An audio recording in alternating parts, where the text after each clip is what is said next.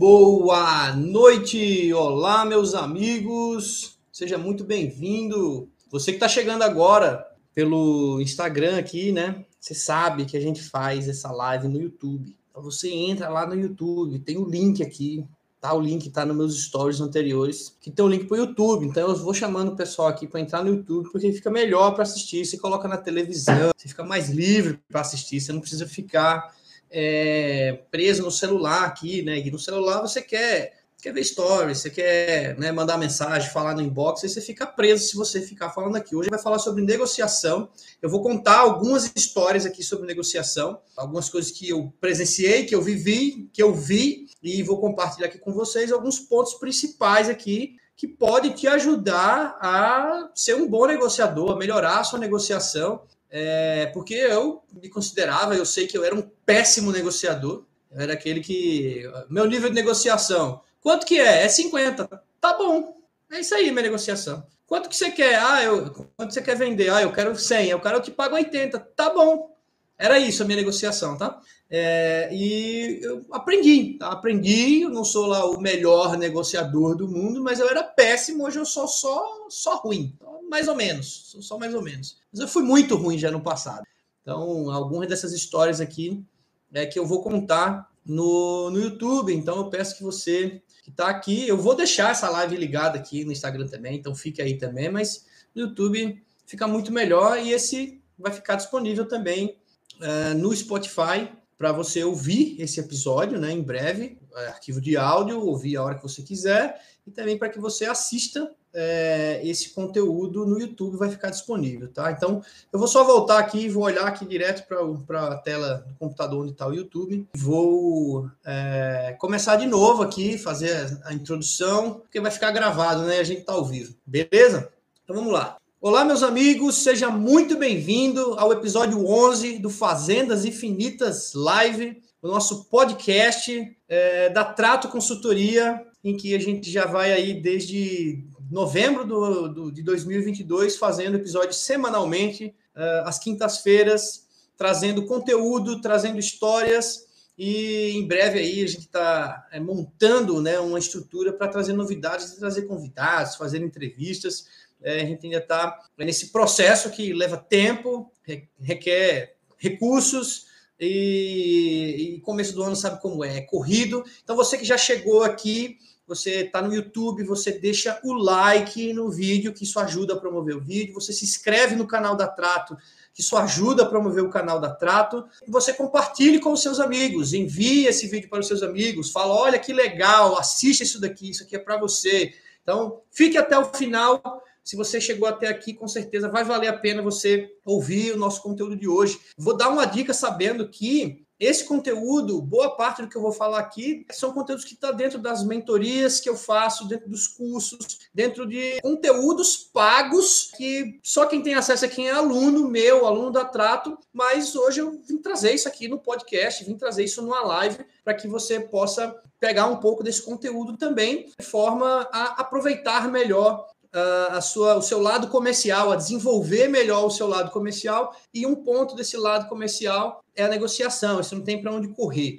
certo? Então, é, já ative as notificações, coloca aí o sininho para ativar as notificações para quando sair vídeo novo você receber. E se você estiver ouvindo pelo Spotify, ative as notificações do Spotify, porque quando surgir um episódio novo, vai aparecer na sua tela principal. Então você nunca vai ficar desatualizado em relação ao nosso conteúdo, porque ele sempre vai estar aparecendo para você. Então, muito bem. Então, eu vou começar aqui falando o seguinte, tá? Esse assunto de negociação é um assunto que eu faço questão de trabalhar, porque ele é um assunto que foi muito importante, foi um assunto transformador para mim é, e que fez toda a diferença. E que eu entendo que neste ponto, quando a gente está falando de negócios, e principalmente de negócios no agro, faz uma diferença imensa, tremenda entre quem tem bons resultados comerciais e quem não tem. Então, tanto comprando quanto vendendo coisas, a gente tem que aprender a desenvolver o nosso lado comercial passa por negociação. Então você pode ter estratégias de produção maravilhosas, e é bem comum a gente ver isso, produtores rurais, pecuaristas, produtores de grãos,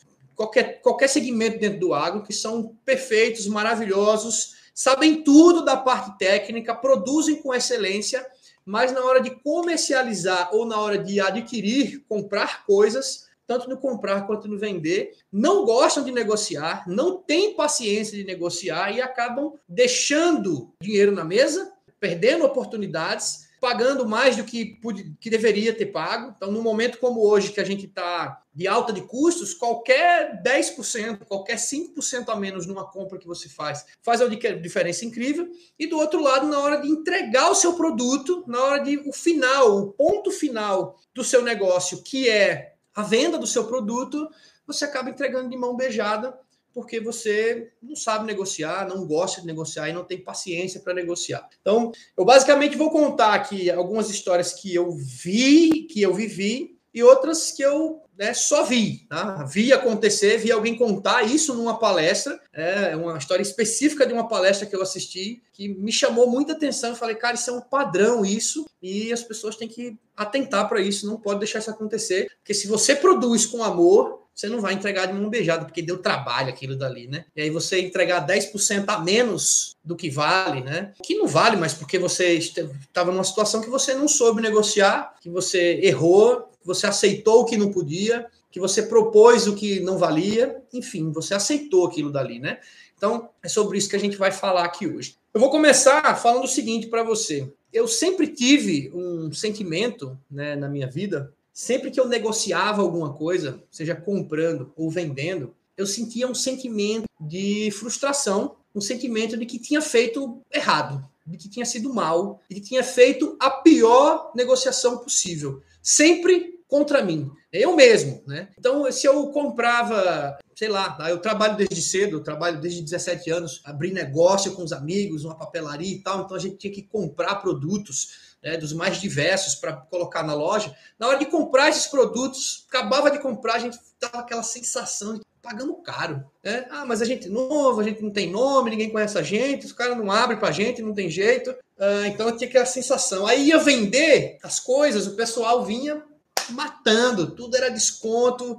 Você estava sempre numa posição desfavorável que você também acabava vendendo, apertava a mão do cara, tá bom, negócio feito, com aquele sentimento de que estou fazendo isso, né? Que merda que eu estou fazendo, né? É, então, é, eu, eu, tinha um sentimento de que eu era um mau negociador, que eu era um péssimo negociador, a ponto de que eu preferia não fazer aquilo. Então, até aí tudo bem que, olha, se eu sou tão ruim nisso, eu prefiro que alguém o faça. Mas tem situações na vida que a gente tem que fazer.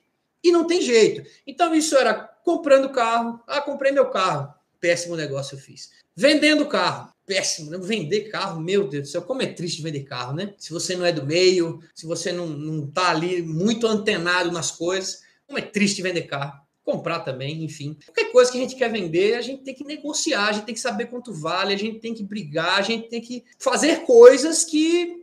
Estou contando a minha experiência. Algumas pessoas naturalmente têm um talento, outras pessoas desenvolveram pela necessidade da vida, e tem outras que simplesmente passam a vida fazendo errado, passam a vida entregando as coisas de mão beijada, porque não sabem, tá? Então, eu tinha esse sentimento.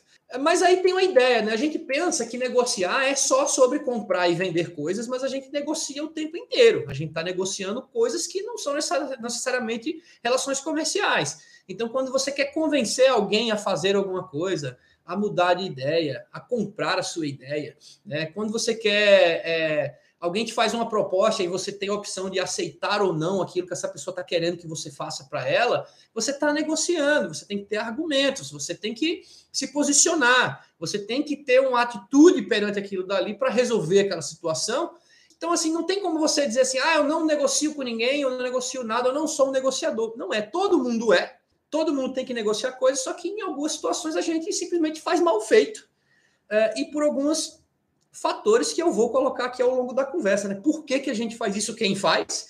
E as pessoas que já são mais safas, que já são mais vividas, que já são mais experientes, que já são né, passaram ali por situações que aprenderam e já não fazem mais isso. E, e, algumas coisas que eu vou falar aqui, a pessoa vai dizer, mas isso é óbvio. Quem, quem é bom em, na negociação fala, mas esse cara tá falando é óbvio. É óbvio para você que sabe fazer.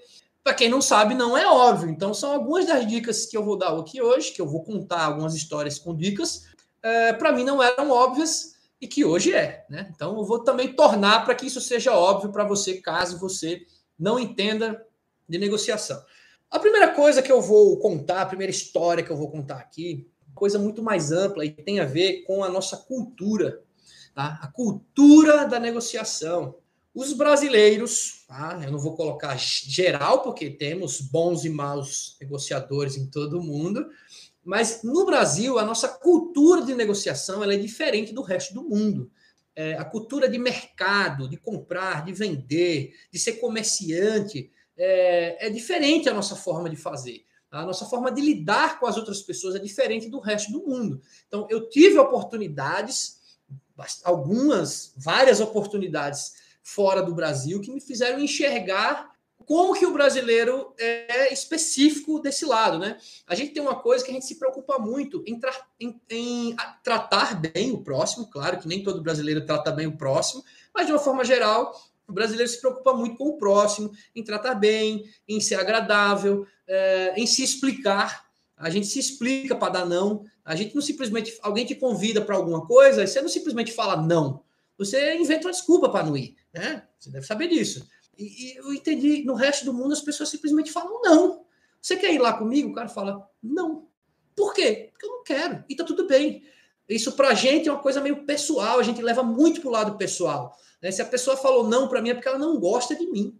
É meio isso, tá? Então a gente não quer que a pessoa não goste da gente, ela não quer, a gente não quer desagradar a pessoa. Então, até para dar um não, a gente se explica para a pessoa. Até para até uma pessoa que pede esmola, a gente fica se explicando por que, que a gente não vai dar. A gente não quer dar, era só dizer não, mas a gente fica se fala assim: não, eu não tenho, né? eu não tenho agora, estou sem nada. Você está se explicando para o cara por uma coisa que você não quer fazer. Então, essa forma de interagir com as pessoas é muito Brasil, isso e que no resto do mundo é muito mais seco, muito mais objetivo nesse ponto de vista.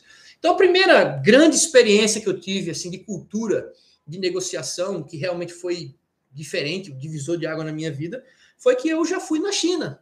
Eu já fui na China em 2011, isso, em 2011, no final de 2011, eu fui na China. Eu passei 15 dias na China, fui para Xangai, fui para uma cidade menor lá, também perto de Xangai, dá umas, perto, né? Umas quatro horas de Xangai, mas o tamanho da China aquilo é perto. E depois ainda fui para Hong Kong, né? Que Hong Kong é outro país, né? Não é China, mas está dando culturalmente da China, enfim. A gente foi, na época, visitar fábricas. Na época, eu estava fazendo um trabalho, participando, ajudando num trabalho de importação de produtos da China. Então, a gente foi é, é, visitar fornecedores e fomos passear também, né? Eu fui muito mais passear do que visitar fornecedores. É muito mais o pessoal que estava junto, que era a minha esposa e, e, a família dela, né? Pai, mãe, irmão, irmã e tal. E a gente foi visitar os fornecedores lá na China e eu fui junto como experiência, viagem e aprender, né? Eu sou um cara que eu estou aprendendo tudo o tempo todo. Inclusive aqui eu estou falando com você, eu estou aprendendo. Então fomos para em 2011 para Xangai. Cara, foi um choque muito grande, tá? A, a, a forma como, como o chinês lida e como ele existe e como ele se relaciona é o avesso do que a gente faz. Tá? O jeito que a gente é, eles são o contrário. Tudo, para tudo, tá? Desde o banheiro, a, a comida, a forma de se relacionar, a forma de fazer negócios é completamente ao avesso. Então, para dar um bom exemplo, aqui a gente tem experiência com chineses no Brasil, óbvio, tem chinês em todo lugar no Brasil, com certeza você já foi numa loja no centro da cidade, das grandes cidades, nas capitais, tem esses lugares que tem aquelas lojinhas cheias de chinês vendendo eletrônico, vendendo roupa, vendendo né, comércio de uma forma geral ali, do, no, no varejo de, de, importados. E também, né, nos interiores também do Brasil tem bastante chinês, também vai, não vai, você acha um chinês, e você sabe, né, mais ou menos como que é que eles lidam. Mas eles aqui no Brasil, eles estão, eles trazem um pouco da coisa deles, mas eles se eles abrasileiram a forma de lidar para conseguir sobreviver aqui. E aí lá, quando a gente chegou lá na China, logo nos primeiros dias que a gente estava lá, primeiro dia a gente já foi passear na rua, né? Antes de de fato ir nas fábricas, né? Antes de de fato ir negociar nas fábricas, ver, participar de negociação com, com um diretor de fábrica na China, é, a gente foi na rua, no, no mercado, né? Popular, mercado popular. É, seria 25 de março, uma galeria daquela aqui igualzinha lá, né? E aí, lá é assim, é o paraíso de você fazer compras. Porque se aqui você já acha bom fazer compras desses chineses aqui, você imagina lá. Tá? Porque você pensa assim, ah, mas é coisa falsa, né? Lá você foi comprar coisa falsa. Cara, o original é feito na China, se você não sabe. Tá? O seu iPhone original foi feito na China. Então lá na China tem o original. Talvez não, a Apple não está sabendo disso, mas o original está sendo vendido também lá. Né? O igualzinho, as mesmas peças até melhor. Isso dando um exemplo só, né? Mas enfim, paraíso você comprar coisas. E na época eu era novo, né? Tinha 22 ou 23 anos e estava querendo comprar coisas, né? Pô, que legal, vamos aproveitar para comprar. Eu lembro que lá estava muito frio, né? Tava, chegou a fazer 2, 3 graus, perto de zero lá, então estava bem frio e eu tinha levado, né? É, de frio, mas do Brasil, né? Aquelas que você tem que colocar três camadas para se sentir bem. E eu falei, não, vou comprar um casaco melhor aqui, um casaco mais pesado e tal, já aproveitando o preço. Então a gente foi nessas lojas lá, eu queria comprar um casaco. Então quando a gente foi comprar, um amigo nosso, que já tinha mais experiência de China, ele já tinha né, ido para a China várias vezes, ele deu as dicas primeiro, falou, deixa eu ensinar vocês aqui, porque senão vocês vão se ferrar, né? Porque turista é assim, tá? Turista, ele só se ferra no mundo inteiro. Se você acha que o turista se ferra aqui no Brasil, porque ele paga 20 reais no água de coco, isso não é nada. Tá? No resto do mundo é até pior. Tá? É, o, a cultura no resto do mundo em relação ao turista que não sabe o que está fazendo, ela é meio igual, tá? É universal isso daí. O turista só se ferra. Então, quando você tem alguém local que vai te explicar as coisas, ou com experiência no local, as coisas são muito melhor. Então, esse amigo nosso foi explicou para gente: olha, vê bem, quando você for comprar alguma coisa aqui, você vai ter que negociar, tá? Não existe o preço que ele está te dizendo. Aquele preço que ele está te dizendo não faz o menor sentido. É porque ele está na cara, você está na cara que você é um estrangeiro, né? E ele quer se aproveitar, porque você é um estrangeiro, mas é isso mesmo, faz parte do jogo. Não é para você ficar bravo com ele. Só que é o seguinte, ó. Se o negócio vale 50, tá? eu não vou ficar trans, transformando na, nos números da moeda chinesa, porque são números altos, né? Tipo, um negócio de 50 dólares era tipo 1.300 ienes, sei lá, como, é, acho que é ienes é, chineses. Então, não vou fazer essa conversão, mas assim, vamos falar em número de dólar, por exemplo. O negócio é 50 dólares, eles vão te falar que é mil. Isso mesmo, um negócio de 50, ele, ele vai dizer que é mil. E você vai ter que dizer para ele que só paga 10.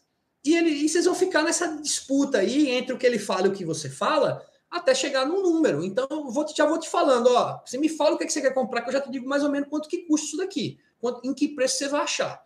Falei, eu quero comprar um casaco. Aí falou, que casaco? Ah, sim, tal, mas pessoal falou, um casaco desse você vai comprar aqui por uns 50 dólares. Na época, o dólar era 2 para 1. As saudades. O dólar era 2 para 1 nessa época. Vai comprar por uns 50 dólares. Seria uns 100 reais, né? E era um puta, um puta casacão, né? Sei lá quanto que vale um casaco desse hoje em dia. Você paga menos de mil reais no casaco desse. E aí, tá bom, beleza, já vou sabendo. Aí você chega lá nas lojas, primeira coisa, né? Você sabe que não tem o, o Celso Russomano lá, do direito do consumidor, que diz que tem que ter o, o preço numa placa fixado na porta, né? Isso não tem lá, em loja nenhuma.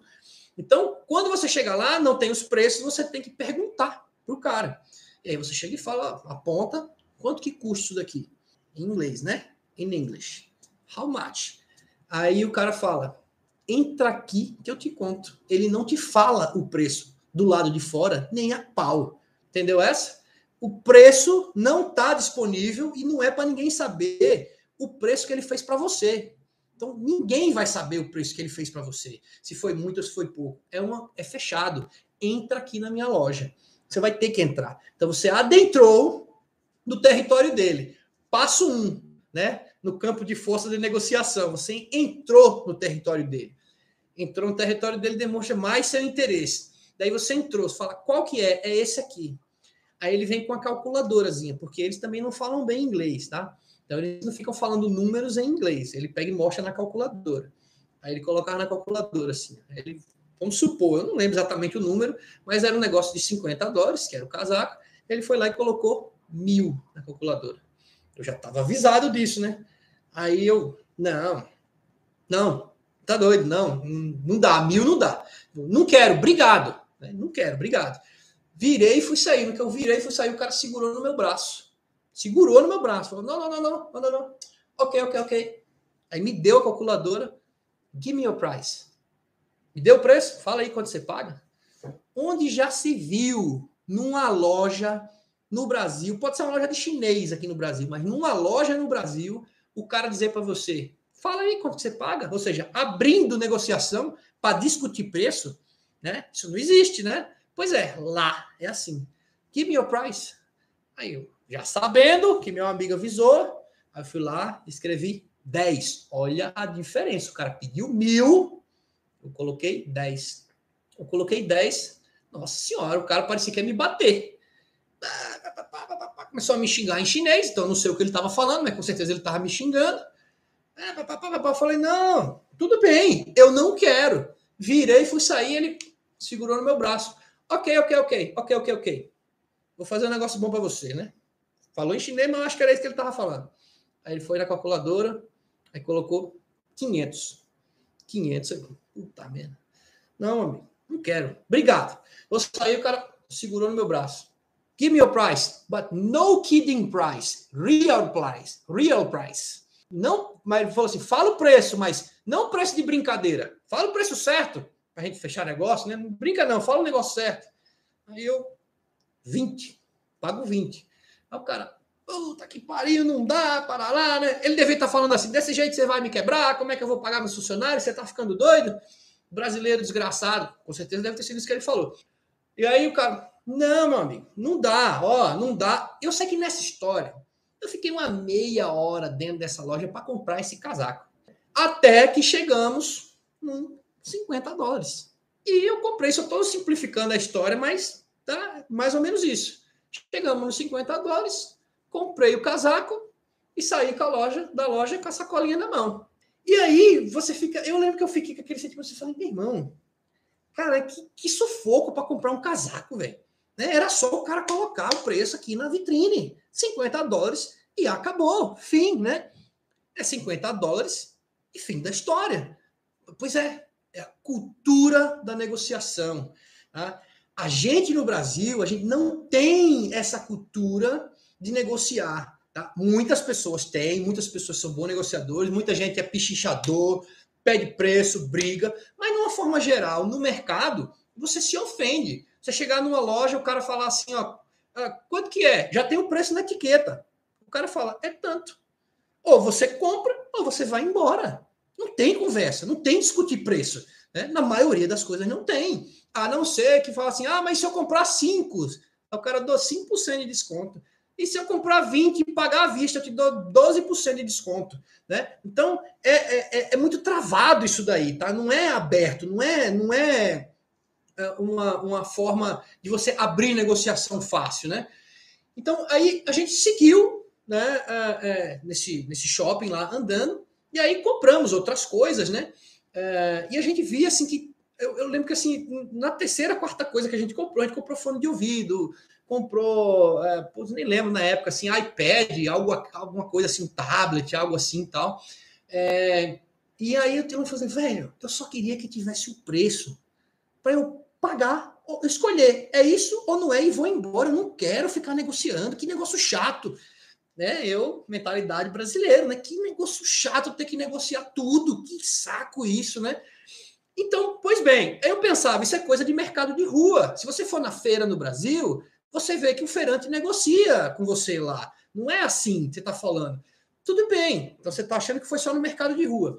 Então, aí, de fato, a gente foi né, nos dias seguintes, visitar os fabricantes e negociar. Então, aí vamos falar de negociação de valores, é, de altos valores, né?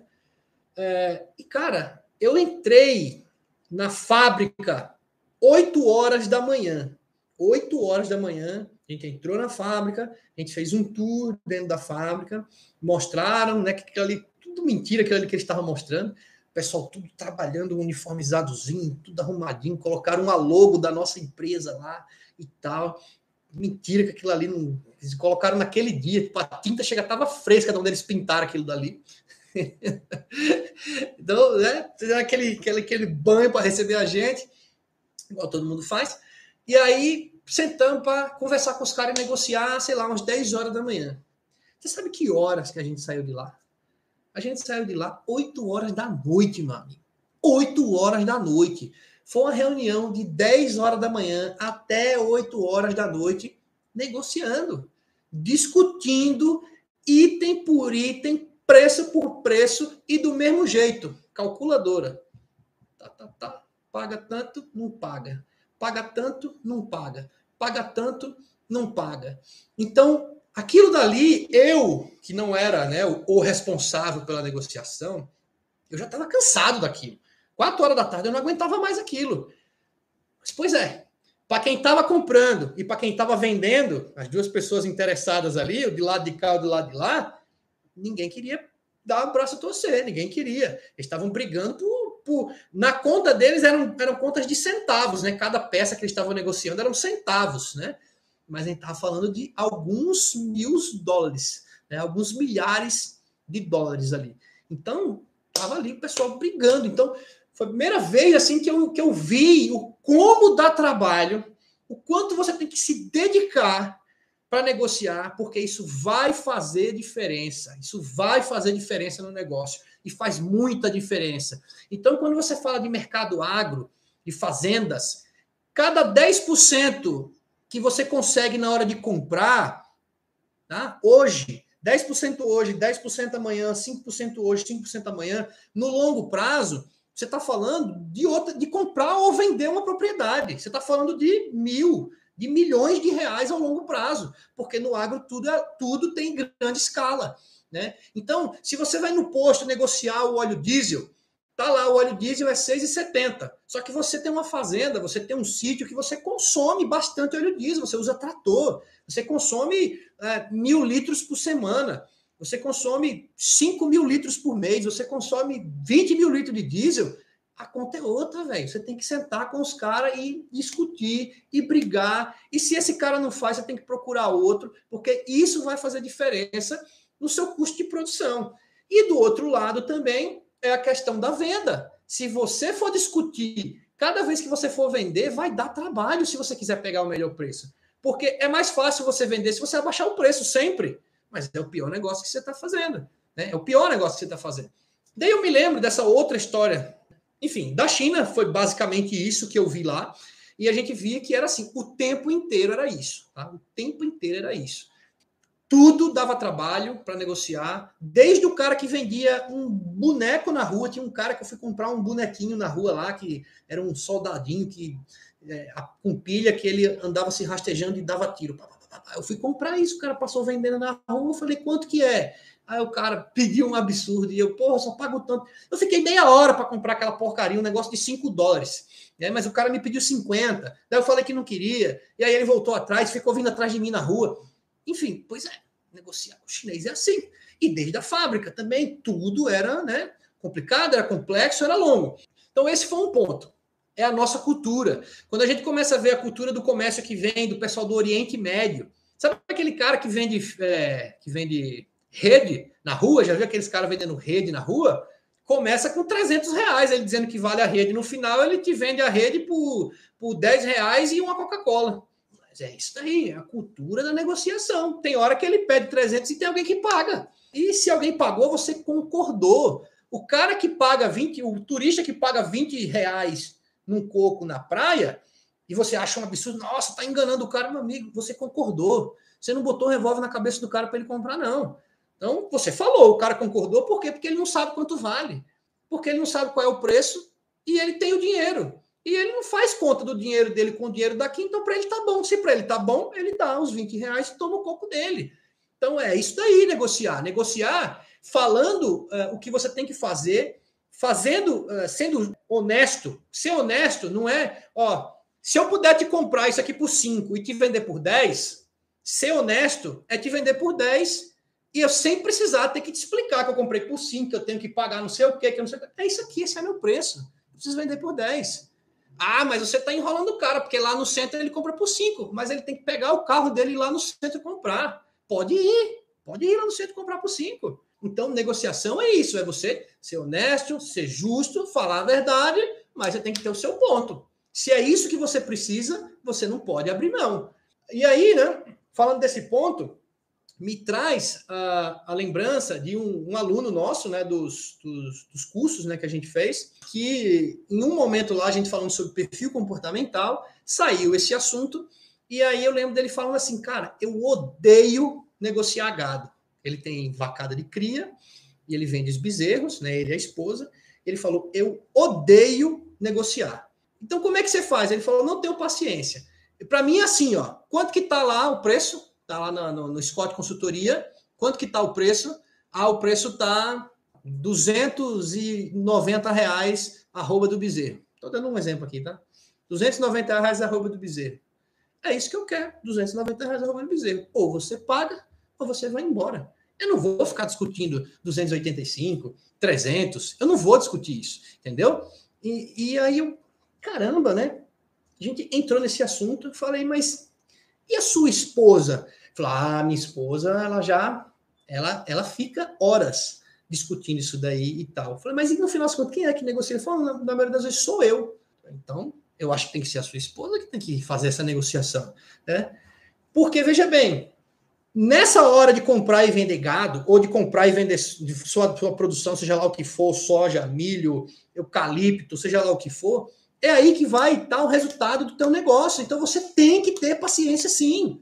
Se você não tem, então tenha estratégia. Arrume alguém que faça isso ou aprenda a fazer. Então eu sempre trabalho com a ideia de que tem coisas que naturalmente você é bom, você tem que melhorar e focar naquilo. E nas coisas que você é ruim, você pode melhorar ou você arruma alguém para fazer aquilo para você. O que não pode é você entregar sua produção de mão beijada porque você não tem paciência de procurar. Ou você sempre comprar as coisas no primeiro lugar que você pega preço porque você não quer se dar o trabalho de procurar em outro lugar, porque você não quer tem coisa de comprar dos amigos, né? Ah, porque eu já compro nessa loja, o cara é meu amigo, vai ficar chato se eu comprar em outro lugar. você já viu o preço que tá as coisas? Você já viu o resultado do teu negócio, para onde ele tá indo embora? É nisso daí, nas compras que você faz, nos insumos que você compra nas coisas que são desperdiçadas, tanto na compra quanto na hora de venda. Né? E aí eu vou dar um exemplo aqui agora da hora de venda, que eu vi isso acontecer, e eu falei, cara, como isso faz diferença, né? Uma palestra da. Eu não posso dizer de onde foi, porque isso pode identificar a pessoa. Uma palestra que eu fui, é, que era uma palestra de um grande evento, que só profissionais renomados do Brasil, só gente muito conhecida, palestra nesses, nessas palestras aí, nesses lugares.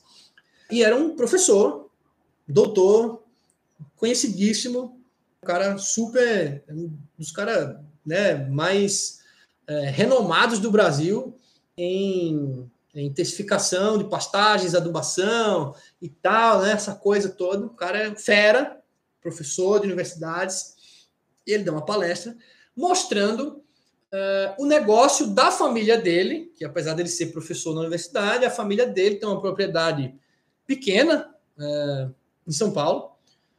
Ele estava mostrando em que é possível você fazer intensificação na cria, mesmo em pequenas propriedades, né, que a gente acha que, ah, mas propriedade pequena não compensa intensificar a cria, porque não tem área, tem pouca escala, não compensa. Então ele estava lá na palestra dele mostrando que fazendo a conta, mostrando como que ele fez a intensificação, a, o pastejo, o dia que entra, o dia que sai, a quantidade de adubo, a observação, o IATF, a, a porcentagem de, de prenhez e tal, não sei o quê.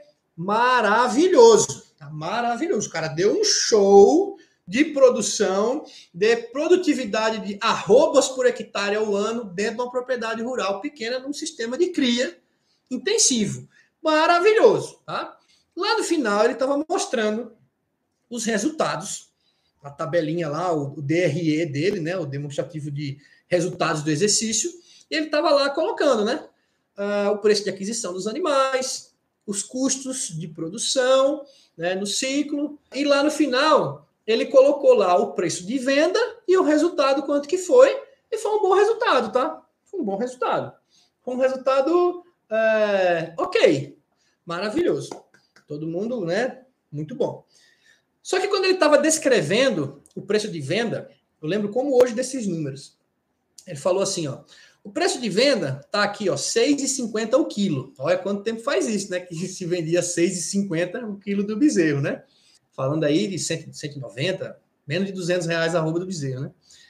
Acho que é isso a conta, né? 8,50, 6,50 o quilo. E aí, entre parênteses, estava escrito 8 reais.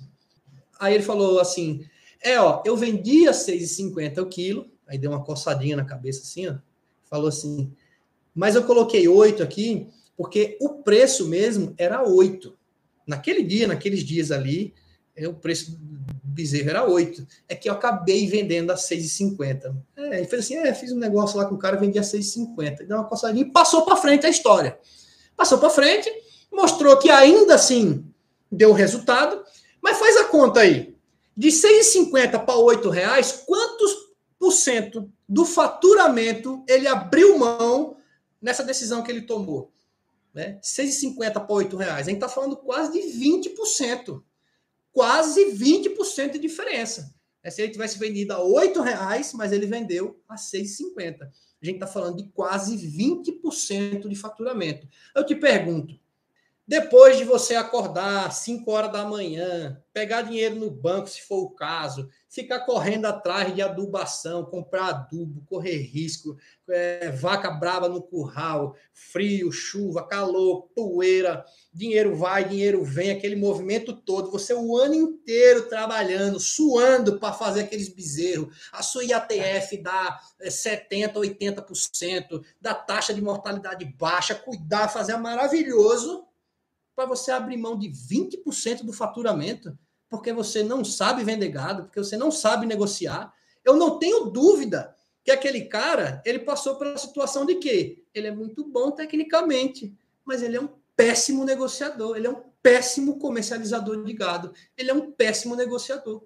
Fim, é isso. Existe, né, de uma forma geral, a gente consegue classificar ali, né, dois grandes tipos, né, de produtores rurais, né? Os que são excelentes na produção e os que são excelentes no comércio. Existe também os caras que conseguem combinar isso, né? Mas é raro. A maioria ou é muito bom numa coisa ou é muito bom em outra. O cara que é muito bom em produzir, normalmente caga na hora de vender. E o cara que é muito bom de comprar e vender, normalmente ele produz de qualquer jeito. Tá? Ele compra muito bem, ele vende muito bem, mas a produção bem ineficiente. Bem, bastante animal morre, é, né, não emprenha a quantidade tem que emprenhar, o gado não engorda, se era para sair em um ano, sai em dois, que o cara não produz direito, ele é meio lambão na produção. Isso é bem comum, né? o cara é muito para frente, é leilão, é venda antecipada, é negócio, é rolo, o cara é do rolo, o cara compra, vende, faz negócio, mas produz de qualquer jeito. E tem a outra classe que é o cara que produz com maestria, mas na hora de vender só faz merda. Tá? Quantas pessoas você conhece que é assim? Você deve conhecer alguém, eu estou falando essa história, você deve conhecer um, né, um, um amigo, um, um, parente, alguém que você fala, nossa, fulano de tal, na hora de vender, só ele entrega de mão beijada, não tem jeito. Vende para aqueles amigos dele lá que todo ano faz isso com ele, e ele todo ano ele vende para esses caras, não tem jeito. Né? Já tentei, já briguei, já discuti, eu cansei, eu deixo ele daquele jeito lá que não adianta. Pois é. Então, para essas pessoas que são fracos de negócio, é a oportunidade de enxergar isso e traçar estratégias para melhorar a sua negociação, tá? Para melhora um pouquinho ou tem a estratégia de arrumar alguém que faça isso dentro da sua família, na sociedade, alguém que trabalha para você, não sei. Tá? Pensa, o ideal é que seja você, né? Ninguém vai fazer negócio melhor do que você para você mesmo. Se tem alguém que vai fazer negócio melhor para você, esse negócio, esse alguém também quer ganhar. E ele tem que ganhar também. Então, melhor que seja você. Então, melhor que você aprenda. Então, eu mesmo tenho essa, né, essa coisa de que eu, no passado, os primeiros negócios que eu fiz, eu fiz péssimos negócios, porque eu não gostava de negociar, porque eu não tinha paciência para negociar. E a partir do momento que aquilo que, que eu senti o baque, que é a melhor coisa para você aprender, é tomando os fumos, é fazendo o negócio errado, é perdendo dinheiro, é melhor, mas não tem nada que ensina mais. É algo doer no seu bolso. É quando você acaba de fazer um negócio, fala, que merda que eu fiz. Perdi 10 contos nessa, só nessa nessa troca, no, no, último minuto eu, ok, faço. Puta, perdi 10 mil. Tu tá podendo perder 10 mil hoje? acho que ninguém está podendo, né? Mesmo quem pode não quer. Então, eu evoluí muito nessa questão de negociação porque aprendi esses parâmetros. E o primeiro parâmetro é o seguinte que eu vou te falar, tá? Negociação, por mais que sejam números e que seja racional, negociação é um assunto emocional. Emocional. É a emoção sua que, na maioria das vezes, acaba se sobressaindo e fazendo você tomar uma decisão que, a princípio, parece ser racional que é o preço. O preço é um número objetivo e é racional. Porra, 20 é mais do que 10. Então é melhor 20. Né? Se, eu quero, se eu quero ganhar mais, eu tenho que pegar 20. Mas eu não preciso aceitar 10. Por que, você aceitou 10? Ah, porque o cara é meu amigo, porque eu não quero. Enfim, é emocional, tá? Existem alguns assuntos que eu vou dizer por que é emocional aqui. Primeiro é o seguinte: é, houve um, um experimento que fizeram há muitos anos atrás aí em alguma universidade, que eu não vou lembrar o nome agora, mas que você, quando vê o resultado do que eu vou te falar, você vai ver que isso é real, né? É, um professor X queria provar isso daí. Ele dividiu alunos em dois grupos, o grupo A e o grupo B. Todo mundo do grupo A recebeu 10 dólares na mão. Vamos supor que sejam 10 alunos, 10 dólares para cada um. 10, 10 você, 10 você, 10. Do grupo B, ninguém tinha dinheiro. Então ele mandou fazer duplas entre grupo A e grupo B. Você que tem 10 dólares, se junte com aquele cara ali que não tem nada. E aí o que, é que vocês vão ter que negociar? Eu que peguei 10 dólares, eu tenho que negociar com o meu amigo que está com zero, como que a gente vai dividir esse dinheiro. Tá? A gente vai negociar aqui como que a gente vai dividir esse dinheiro entre nós. Só que eu que peguei os 10 dólares, eu só posso dar uma oferta de como que a gente vai dividir e o outro lado só tem a oportunidade de dizer se aceita ou se não. Se ele aceitar, ele fica com a parte dele e eu caminho. Se ele não aceitar, nenhum dos dois fica com nada. O dinheiro volta para o professor. Essa era o experimento, essa era a brincadeira. 10 dólares na minha mão. Eu digo para você como a gente vai dividir, se vai ser 5 para cada um, se vai ser 6 para mim, 4 para você, se vai ser 6 para você, 4 para mim. Eu que vou dizer. E você só pode aceitar ou não. Se você aceitar, a gente divide. Se você negar, devolve para o professor. Nenhum dos dois, os dois fica com zero. Então, foram fazendo essa, esse experimento. O que, que foi observar? Sempre que a proposta era 5 a 5, 5 comigo, 5 para você, o acordo era feito, cada um ficava com 5. Quando a proposta passava a ser assim, ó, eu fico com 6 e você com 4, já ficava difícil. Algumas pessoas já não aceitavam. Outras pessoas já aceitavam. Então, 6 a 4, beleza. Tá, me dá os 4, fica com 6 aí, não tem problema. Quando falava 7, eu fico com 7, você fica com 3, aí o negócio já começou a dar errado. Aí o pessoal já começou a não aceitar, os que faziam essa proposta. Ah, não, não aceito. Falou, eu fico com 8, você fica com 2. Pode ser? Tá doido? De jeito nenhum. Nós dois vamos ficar com zero eu ficar com 9 e você com 1. De jeito nenhum. Você é o quê? Você é mais bonito do que eu? Então vou ficar os dois com zero. Então veja bem, o que, que isso mostra? Essa decisão de quem aceitou ou não foi uma decisão emocional. Por quê? Se você ficar com 7 e eu com 3, eu fiquei com 3. 3 é mais do que zero. Se eu concordar, eu fico com 3. Se eu negar, é zero. Mas é zero eu e zero você. Eu me lasco. Desde que você se lasque também, aí estamos igual. Aí estamos junto. Que estamos junto, meu amigo. Você acabou de perder 3. Você ia ficar com 3. Não, mas eu não vou dar o gostinho de você tirar vantagem de mim. É ou não é? Então, quantas vezes a gente vê em negociação que a gente recebe propostas que a gente fica puto com a proposta, a gente não aceita, fica com raiva do cara, mas era a única proposta que a gente tinha viável naquele momento para resolver o nosso problema, para levantar dinheiro, para pegar um capital. Não, você está pensando o quê? Eu, eu, eu já vi, presenciei coisas do tipo, né? Do cara dizer assim: sem vaca morrendo, magra, sem nada para comer, pasto rapado, e o cara sem dinheiro para comprar ração, precisando pegar o dinheiro para pagar dívida, o cara vem e fala, eu pago, né? Vamos falar, dar um exemplo agora. Uma vaca solteira hoje é três contas. Aí aparece um comprador lá, fala, eu compro as suas 100 vacas, tá? Só que eu pago 2 mil. Cara tá pensando que eu sou o quê? Como é que você tem coragem de vir na minha propriedade e fazer uma oferta dessa? Vai embora daqui, não volta nunca mais. Que aqui é terra de homem. Você não é um homem, você não tem coragem de vir na cara de um homem fazer uma proposta dessa. Eu deixo o meu gado morrer, mas eu não deixo esse filho da puta tirar vantagem de mim. É melhor morrer o gado? Sério? Sem cabeças a dois mil reais? É melhor deixar morrer do que vender a dois mil reais? Isso é uma decisão emocional. Aí você pode até justificar, é, mas você não pode ceder, porque tudo bem, a, a, isso aqui é para provar que é emocional. Não é uma decisão racional, isso, é uma decisão emocional. Então, as nossas decisões na negociação são decisões emocionais. E aí que tá, a gente tem que aprender a se bloquear dessas emoções para que as pessoas não usem isso contra a gente e a gente aprender a usar isso nas pessoas, tá? Quem consegue colocar isso nas pessoas, a emoção na outra pessoa, normalmente é a pessoa que, é, que, que, vence uma, uma negociação, é a pessoa que mexe com o seu psicológico é o sentimento. Que tipo de emoção? Ganância é uma emoção que você consegue colocar no cara ali para ele achar que o negócio é muito bom, que ele vai ganhar muito dinheiro e ele está fazendo um péssimo negócio para ele, né? Mas ele acha, porque você cutucou a ganância do cara. Medo, medo, coloca o medo no cara, ó, vai acabar tudo, ó o preço, ó para onde tá indo o preço. O preço hoje do, do boi gordo tá 280, vai chegar a 250 mês que vem, eu ouvi falar, né? E o cara, não sabe, não está antenado, não tem informação, não tem o indicador GPB da Tagro, da Tagro né? não tem indicadores, não acompanha o CPE, não acompanha as coisas, não sabe do preço, não vê notícia, ele pega a pilha do cara e entra no negócio, né?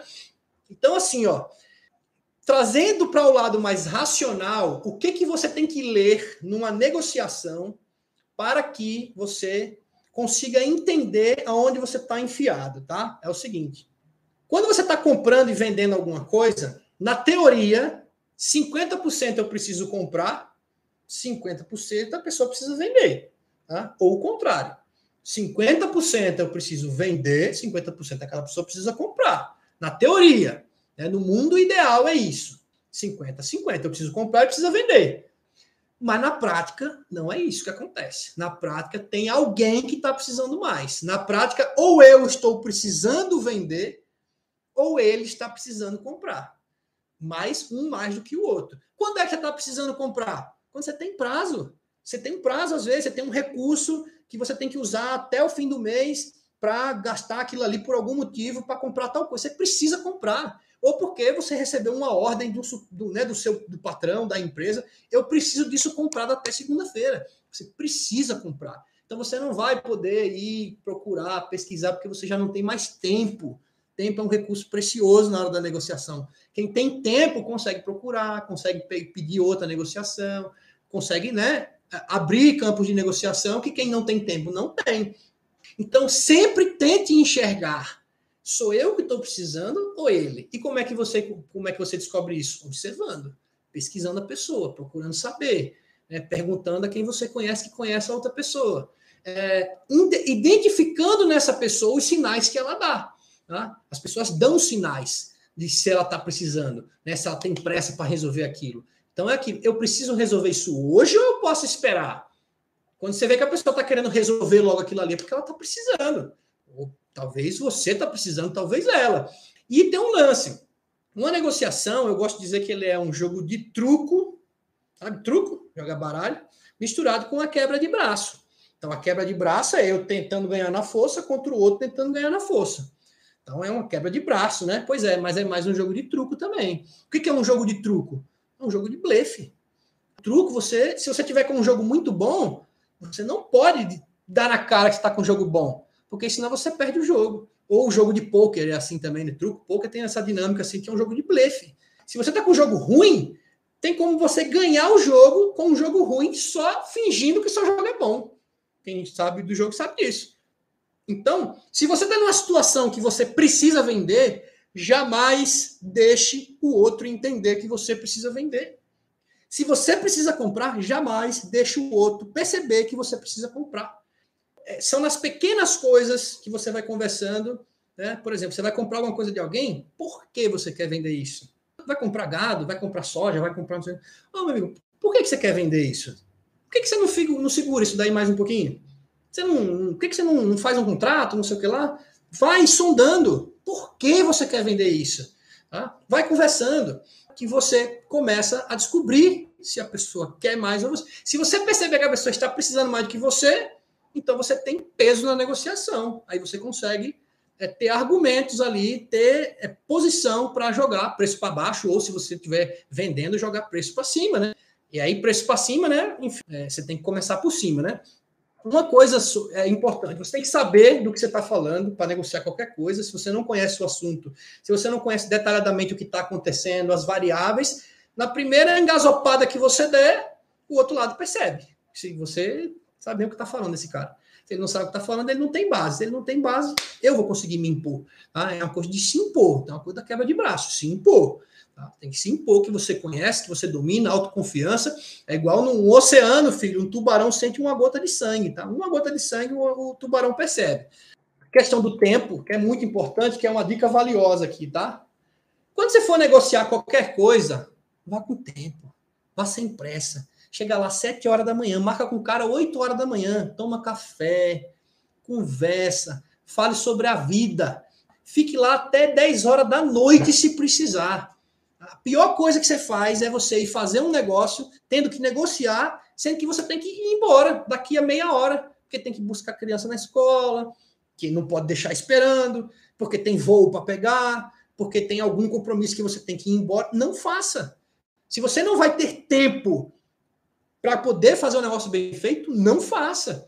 Vá no começo do dia, tá? Marca as coisas para de manhã, porque no fim do dia você já está cansado e você talvez queira ir embora antes porque você cansou, então você não vai ter tanta paciência para levar no banho-maria a situação.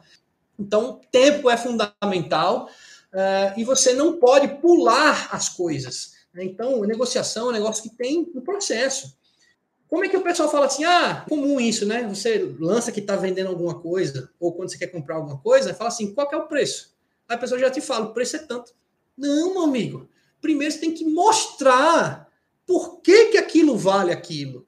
Para depois você falar de preço. Primeiro você tem que saber se aquilo é o que o cara procura. Se você está vendendo.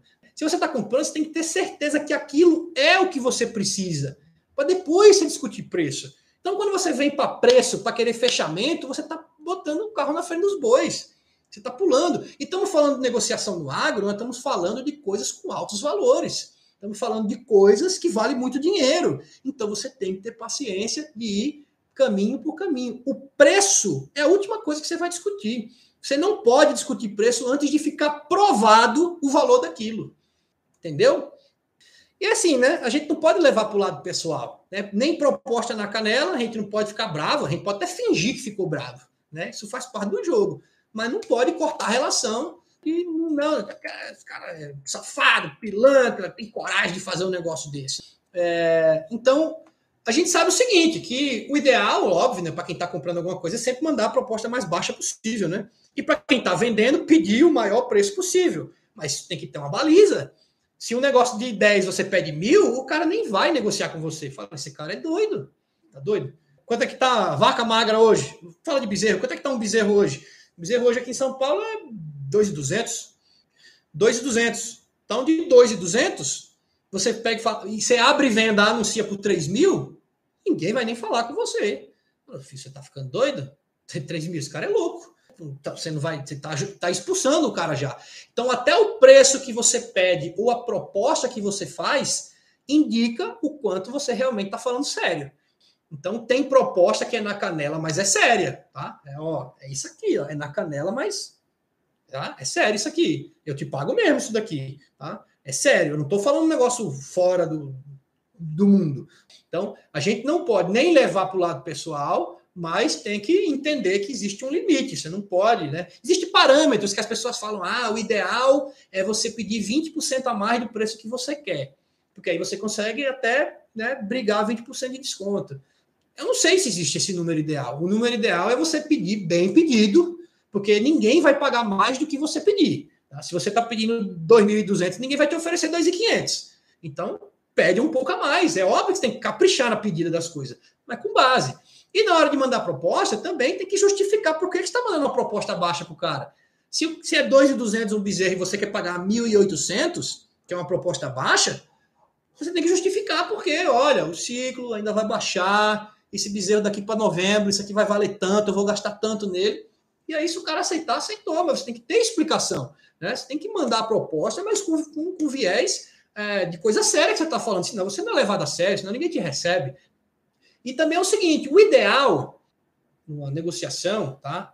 Que tem duas coisas. Uma coisa é você fazer boa negociação, outra coisa é você manter o relacionamento com aquele, com aquele parceiro comercial. Tá? Se você quiser voltar a comprar de novo ou vender de novo para ele, você tem que ter uma dose ali entre o bom negócio e manter o relacionamento. Por quê? Quem é esfolado no negócio nunca mais volta. Né? Se você esfolar alguém, for lá, o cara pediu 3 mil numa vaca, tá morrendo as vacas dele, você vai lá e manda 2 mil nas vacas dele, ele pode até te vender. Tem, isso acontece, tem gente que vai vender, que tá precisando do dinheiro mesmo. Pode até te vender, mas nunca mais ele vai te oferecer gado de novo na vida. Porque ele vai levar para o lado pessoal, ele precisou, ele comprou seu. Né? Mas ele fala: Eu nunca mais ofereço gado para esse cara, porque eu sei que quando você faz negócio com ele, você volta sem as calças. Então você tem que ver. Tem gente que, que prefere manter o relacionamento para fazer negócio de novo, fazer negócio de novo. E tem pessoas que não se importam, que ó, eu comprei hoje dele ou vendi para ele e amanhã eu vou comprar, vender para outra pessoa e vou procurando novas pessoas para fazer negócio. Questão de filosofia. O ideal é que ambos saiam um pouco insatisfeitos. Nem eu, nem você. Nem foi bom para mim, nem foi bom para você. Tá um pouquinho insatisfeito. Tá? Nem era o que eu queria, nem era o que você queria. Mas tem aquela coisa assim: ah, o ideal então é a gente rachar no meio. Ele pede mil, eu ofereço 500, a gente racha nos 750? Não. Não, porque se você oferecer para rachar, quando você oferece para rachar, você já deu um passo para trás. E aí, normalmente, quem se oferece para rachar perde a disputa, né? Que você deu um sinal para o cara, né? Não, tá bom, vamos fazer 750. Não, não, eu quero os 500. Se você já cedeu de, de mil para 750, quer dizer que está precisando. Então, agora, você, agora eu sento em cima dos 500. Mas isso é o trabalho, isso é justificativa, isso é relacionamento, argumento. Então, um assunto aqui. Outra coisa é, né? Se você vai comprar alguma coisa, né? Não se iluda com super hospitalidade. Tem gente que, né, vendedor, que é muito bom, cara. Ele te paga almoço, ele te, te, te dá presentes, ele faz elogios, ele é né, super hospitalidade, que recebe como ninguém, como o seu melhor amigo. E normalmente essa super hospitalidade, muita hospitalidade, vai sair caro isso daí. Tá? Normalmente você vai fazer um mau negócio, porque putz, você fica em dívida com o cara, tem um gatilho mental da reciprocidade. O cara foi tão bom comigo, como é que eu vou dizer não para esse cara? Como que eu vou dizer não para esse cara? O cara já fez isso tudo para mim. Então é por isso que você vê pessoas fazendo maus negócios repetidamente com as pessoas, por, porque o cara não consegue dizer não para aquela pessoa. Aquela pessoa já ajudou tanto ele, ajudou, né? Já fez tanta coisa boa para ele, já, já fez tanta coisa que ele não consegue dizer não pro cara. Ele tá bom, é isso aí, isso é bom demais para mim, eu vou ter que fazer. Outro ponto é nunca dê na cara que você amou o negócio. Você vai comprar qualquer coisa. Tá? Você vai comprar gado, você vai comprar carro, você vai comprar casa, você vai comprar fazenda, você vai comprar qualquer coisa. Por mais que você amou aquilo, que aquilo é o que você sempre quis na vida, você tem que. Jogo de truco, jogo de, de, de poker, poker face, é cara de poker, ó. Por dentro você tá. Caralho, é o que eu sempre quis. Por fora é. é bom, beleza, ok. Até serve para mim. É, ou então é, não era bem o que eu queria, começa a achar defeito nas coisas. Isso aqui tá. Você conhece o cara que é que é, que é bom de, de negócio, né? Aquela história, né? quem desdenha quer comprar, né? O cara vem, faz pouco caso, e joga para um lado que parece que ele não em interesse nenhum, ele está super interessado. Então nunca dê na cara que você amou, porque se você, se o seu olhinho brilhar na hora de comprar o negócio, o cara percebe, fala, era, é isso que ele quer. Então a minha posição é essa, eu não saio de cima, porque eu já captei que é isso que ele quer. Para resumir aqui, né, o final aqui dessa história toda que eu falei, né, seus limites de tempo, né, para negociar, vá cedo, sem hora para sair, nunca vá no fim do dia, nunca declare os seus limites de tempo. Então, se você tem que ir embora, se você tem que comprar semana que vem, se você tem prazo para isso, Você não precisa dizer para o outro lado isso daí. Guarda para você essa história. Não, não, conta isso, tá? O último valor que você tem que comprar ou tem que vender, aquilo assim, esse é o mínimo que eu faço, essa é a última coisa que você vai falar. A última coisa. Nunca entregue valor das coisas sem antes. De... Nunca fale de preço sem antes deixar claro o valor das coisas, sem no argumento mostrar que aquilo vale ou não vale alguma coisa, tá? É, e não leve para o lado pessoal, saiba que é emocional, saiba que isso é um jogo, saiba que as pessoas vão, elas sabem, os grandes negociadores, eles sabem jogar com a sua emoção, com ego, com, é, com orgulho, com medo, com ganância. As pessoas sabem jogar com isso e cabe a você entender quando eles estão fazendo isso com você. Acho que a última coisa que eu vou falar aqui que é o seguinte, né, que é, quando a gente, quando eu falei assim da balança, né, de ó, 50% eu preciso, 50% ele precisa, que na real não é assim, na real sempre tem alguém precisando mais do que o outro, é o seguinte, tá? Nunca esteja precisando, nunca.